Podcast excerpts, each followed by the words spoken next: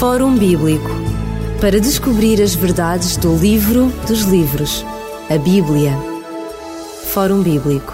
É com alegria que nos encontramos uma vez mais na sua companhia neste programa do Fórum Bíblico. Estamos eh, já há algum tempo a falar sobre as parábolas, iniciámos o nosso percurso uh, do Fórum a falar das parábolas e hoje temos connosco o pastor Samuel Aires para dialogarmos acerca de mais uma parábola que Jesus Cristo proferiu. A parábola é a seguinte: Dizia Jesus Cristo: O reino dos céus é semelhante a um homem que semeou boa semente no seu campo. Mas enquanto os homens dormiam, veio o inimigo dele, semeou joio no meio do trigo e retirou-se. E quando a erva cresceu e produziu fruto, apareceu também o joio. Então, vindo os servos do dono da casa, lhe disseram: Senhor, não semeastes boa semente no teu campo? De onde vem, pois, o joio? Ele, porém, lhe respondeu: Um inimigo fez isso. Mas os servos lhe perguntaram: Queres que vamos e arranquemos o joio? Não, replicou ele, para que ao separar o joio não arranqueis também com ele o trigo. Deixai-os crescer juntos até à colheita. E no tempo da colheita direi aos ceifeiros: Ajuntai primeiro o joio, atai-o em feixes para ser queimado, mas o trigo recolhei-o no meu celeiro. Foi esta a parábola que Jesus Cristo contou. Pastor Samuel Aires, Jesus utiliza várias palavras com significado próprio à compreensão do texto. Que palavras são essas? Em primeiro lugar, agradeço o convite. Uh, realmente, nós quando olhamos as parábolas que Jesus conta, ele utiliza para cada parábola, ele utiliza várias palavras que têm um significado diferente. E se nós compararmos, por exemplo, esta parábola que foi acabada de ler com aquela anterior, que é a parábola do semeador, Uh, nós vemos ali, por exemplo, palavras que são iguais às que Jesus utiliza nesta. Por exemplo, Jesus utiliza a palavra semente. Ali na outra parábola quer dizer a, a, a boa nova, não é? A palavra de Deus. Uhum. Uh, e o campo quer dizer o coração do ser humano, não é? E, e aqui nesta parábola ele utiliza essas palavras também, por exemplo, ele utiliza uh, a semente, mas a semente significa aqui os filhos de Deus aos justos, não é?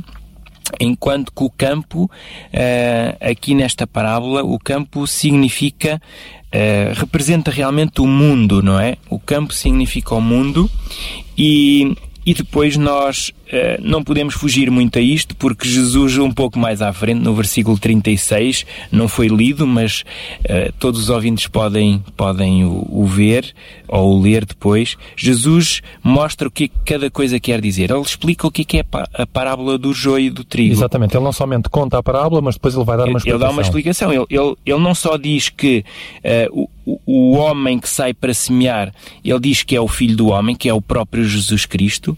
Ele diz, ele explica realmente que a boa semente, uh, esta boa semente, como eu dizia há pouco, tem a ver com os filhos do reino, não é? Uh, e depois, uh, esta boa semente, ela é levada ao mundo. Existe também ali o inimigo, e este inimigo Jesus explica que é, o, que é, que é Satanás, que é o diabo, e explica também que o joio são os filhos do inimigo. Okay? Exatamente, é, é aqueles que praticam mal, Exatamente. digamos assim. E depois, um pouco mais à frente, concluindo a parábola, Jesus ainda explica que a colheita é, é o que acontece no final dos tempos, antes da vinda de Cristo, ou pela vinda de Cristo, e finalmente os ceifeiros, que ele utiliza aqui, uh, são os anjos que vão separar o trigo do joio, os bons dos maus. É? Uh, nós vemos então aqui que Jesus utiliza estas, estas palavras uh, com significado muito específico, mas é interessante perceber o que é que estas palavras e o que é que Jesus quis dizer aqui nos nossos dias hoje. O desafio está aí, aplicar esta parábola aos nossos dias, à nossa realidade. Uhum. É? Se, se, o desafio, como, como bem disseste, é aplicar esta lição à nossa vida, quais são as diferentes lições que a parábola nos quer, portanto, transmitir, que ela nos quer ensinar? Uhum. É interessante nós percebermos que se nós fizéssemos um resumo de tudo aquilo que aqui está escrito, nós viríamos uh, ali o conflito entre o bem e o mal. Okay? Que é um conflito em que todos nós estamos envolvidos e em que todos nós muitas vezes nos damos conta, não é verdade? Sem dúvida, sem dúvida. E aqui nós vemos que uh, como, como eu dizia há pouco, existe o semeador, que é Jesus, existe o inimigo, existe um, os filhos do, de Deus, os, os, filhos do diabo. Quer dizer, há aqui realmente este, este grande conflito entre o bem e o mal. Então esta parábola acaba por nos dar algumas noções uh, deste conflito. E, e, e, nós vamos ver ao longo do texto, percorrendo os vários versículos, vamos nos aperceber realmente uh, dessa, de algumas dessas respostas que muitas vezes o ser humano tem em relação uh, a Deus e em relação mesmo ao mal, não é? Uh, é muito interessante ver isso. Relativamente aqui, se nós começarmos, por exemplo, no versículo 24 e 25, Uh, eu gostava só de voltar, voltar a lê-lo para nós uh, termos aqui uma noção melhor. Diz assim: Mas enquanto os homens dormiam, veio o inimigo dele, semeou o joio no meio do trigo e retirou-se. Realmente nós vemos aqui uh, o inimigo a fazer um trabalho que é feito de uma forma escondida. Exato, à noite. Uh, é engraçado, não é? O, o, que é que é isto do inimigo trabalhar à noite enquanto os homens dormem? Ou seja, trabalha pela calada, trabalha sem, sem nós nos darmos conta. É, o inimigo, ele nunca gosta de se apresentar às como claras. Tal, exatamente. Às claras. Primeiro, ele apresenta -se sempre não como sendo o inimigo, apresenta-se sempre como sendo o amigo. E, e, aqui o símbolo da noite, ou quando os homens dormem, ao fim e ao cabo é, é esta a expressão, enquanto os homens dormem, e presupomos que é à noite, uh, ou seja, quando os homens estão menos atentos. Exatamente. Não é? Exatamente. Quando não estão a vigiar, quando uh, estão iludidos com com qualquer outra coisa e, e deixam de, de estar uh, virados para o, o objetivo. Então o inimigo aqui utiliza-se das armas que ele tem. E, por exemplo, uma das armas que ele tem é, é realmente agir de, com uma contrafação daquilo uhum. que é que é, que é verdadeiro. Deus, aqui, o, ó Jesus Cristo, semeia a boa semente. E o diabo semeia a má semente, não é? Então, uh, é interessante perceber, uh, e aqui a parábola explica isso, ou dá a entender isso, que não se sabe Uh, qual é que é uma e qual é que é outra, qual é que é o joio e qual é que é o trigo, pelo menos numa primeira fase. Exatamente, portanto eles vão crescer juntos e, e, não se consegue discernir à partida o que é um e o que é o outro. Sem dúvida nenhuma, não se consegue mesmo e, e, e é isto que o diabo faz. O diabo ao agir, ele age quase como a verdade, não é? Uhum. Ele engana-nos com uma meia verdade ou com algo muito parecido com a verdade, mas não é não verdade. Não é completamente não, a verdade. Não é verdade. Isto é mais ou menos às vezes o que nos acontece também por vezes na nossa vida, não é? Nós muitas vezes na, na vida cotidiana agimos bem, de repente vem alguém, deturpa as nossas palavras ou as nossas ações, às vezes dissimuladamente sem que nós nos demos conta, e para os outros muitas vezes já não se sabe quem é que está a falar a verdade ou quem é que está a, a, a comportar-se de maneira correta, se somos nós, se foi o outro que uhum. lançou calúnias ou que lançou uh, qualquer dúvida a nosso respeito. Uhum. É realmente uma parábola uh, ainda cotidiana, não é? Sem dúvida, poderemos tirar muitas lições para nós. Uh, nós poderíamos avançar aqui no texto, lendo o versículo 20, 26, diz assim: E quando a erva cresceu e produziu fruto, apareceu também o joio. Então, vindo os servos do dono da casa, lhe disseram: Senhor, não semeaste boa semente no teu campo? De onde vem, pois, o joio? Esta é a pergunta de todos nós, não é? é, é a pergunta dos servos é, no fundo, porque é que existe o mal? Uhum. É verdade. É, os servos, ao fim e ao cabo, fazem esta pergunta. Então, mas tu não és aquele que, faz tra bem. traz o bem? Exatamente. Agora, como é que aparece aqui o mal, não é?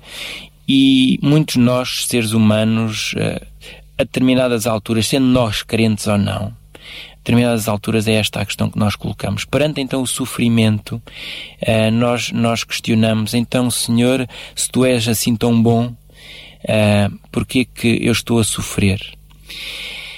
É verdade que aqui não temos todas as respostas e respostas para o sofrimento só Deus um dia nos poderá dar uh, na, sua, na sua plenitude. Nós temos alguns, algumas pistas que nos podem ajudar.